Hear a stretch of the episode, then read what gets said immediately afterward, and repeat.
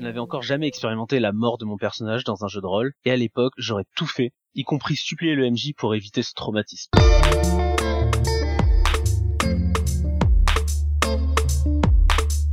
Mon anecdote remonte aux années lycée, alors qu'on ne connaissait encore que Donjons et Dragons 3.5. On jouait la campagne mythique du temple du mal élémentaire depuis deux ans déjà. On devait avoir des personnages niveau 11, un truc du genre.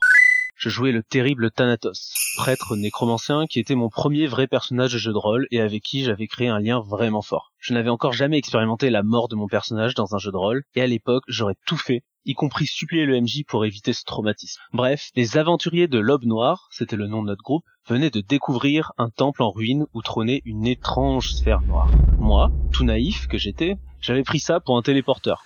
Ne me demandez pas pourquoi j'ai pensé à ça, et sans hésiter, j'annonçais au MJ, euh, je passe ma tête dans la sphère noire pour voir ce que ça fait. Évidemment, les vieux joueurs l'auront deviné, il s'agissait en fait d'une sphère d'annihilation.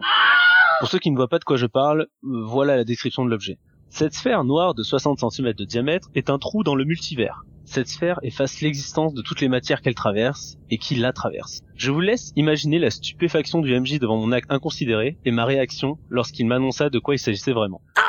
Heureusement, mon bon MJ eut pitié de moi et épargna la vie de Thanatos en échange de la perte de sa couronne de sagesse. D'une valeur de 60 000 PO, un truc comme ça. Donc ça piquait un peu quand même. Moralité les enfants, N'enfoncez pas votre tête dans n'importe quel trou sans réfléchir.